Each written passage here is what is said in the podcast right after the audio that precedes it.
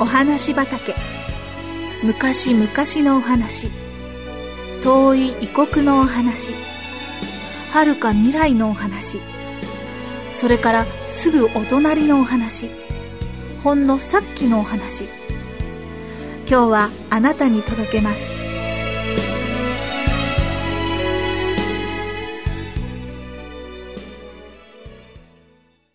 ともこさんのお人形。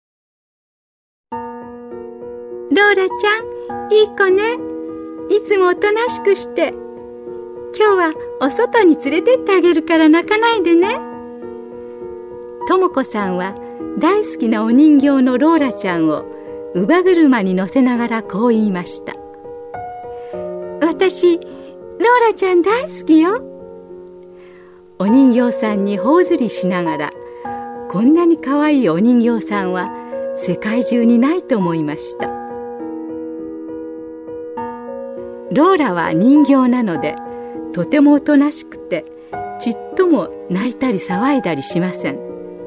一人で動き回ったりもしません。智子さんに可愛がってもらって本当に満足そうにいつも智子さんの言うことをよく聞くのでした。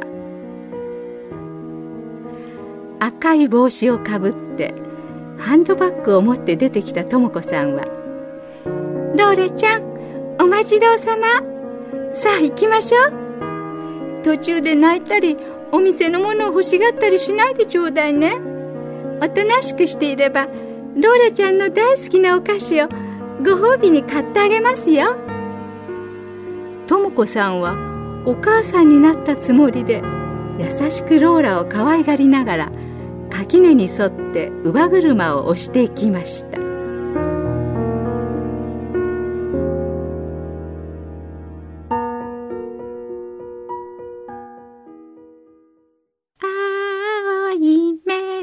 したお人形はアメリカ生まれのセルロイドいつもとも子さんの歌うお人形の歌が雨上がりの若葉を震わせて垣根越しに聞こえてきます。朝から降り続いていた雨もやみ青空が道の水たまりに移って気持ちの良い日でした。ただ智子さんはところどころにある水たまりに乳母車が落ちないように気をつけなければなりませんでした。垣根の細い道から自動車の通る大通りに出ようとした時近所のとし子さんが向こうからお人形を抱いてやってきました。とし子さんのお家は子供が多く貧しくってそれにお母さんが1週間ぐらい前から病気で寝ていて本当に困っていました。ですからとし子さんはとも子さんのように乳母車もありませんしお人形も小さく着物もみすぼらしかったのです。でも自分のお人形はやっぱり一番可愛く智子さんがローラを大切にするのと同じように可愛がっていました。ちょうどその時自動車が水たまりの水を跳ね返して通り過ぎました。とし子さんは急いで避けたのですがあっと思う間に大事なお人形を泥水の中に落としてしまったのです。かわいそうにお人形は顔も着物も手も足も泥だらけになってしまいました。それはとし子さんにとってたった一つしかない大事な大事なお人形だったのに。あお人形がどうしよう。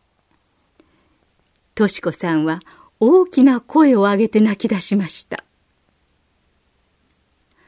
とも子さんはその様子を見てとし子さんのそばにより肩に手をかけて優しくいたわりました。かわいそうにたった一つのお人形を泥の中に落としたとし子さんはどんなに悲しかったことでしょう。とも子さんはかわいそうなとし子さんをどうやって慰めてあげようかと思いました。その時智子さんの心に一つの良い考えが浮かびました。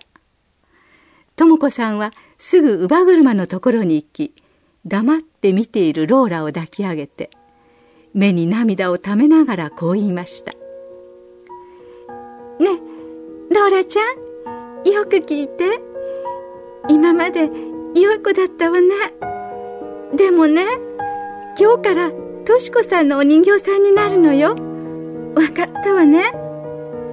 いい子にしてね。ローラを抱き上げて智子さんはまだ泣いているとし子さんのところへ引き返しました。とし子さん私のお人形あげるわ。驚いているとし子さんの手にしっかりローラを抱っこさせ一目散にお家へ帰っていきました。それから23日経ったある日大通りの角のお家のおばさんが智子さんのお家を訪ねてきました。本当に気立ての優しい関心なお嬢さんですこと私はうちの中からみんな見てたんですよ。これはほんの気持ちだけですが智子さんにあげてください。そのおばさんはこう言ってきれいな包み紙で包んだ大きな箱をお母さんに渡しました。智子さんは後でその箱を開けてびっくりしました。何が入っていたでしょう？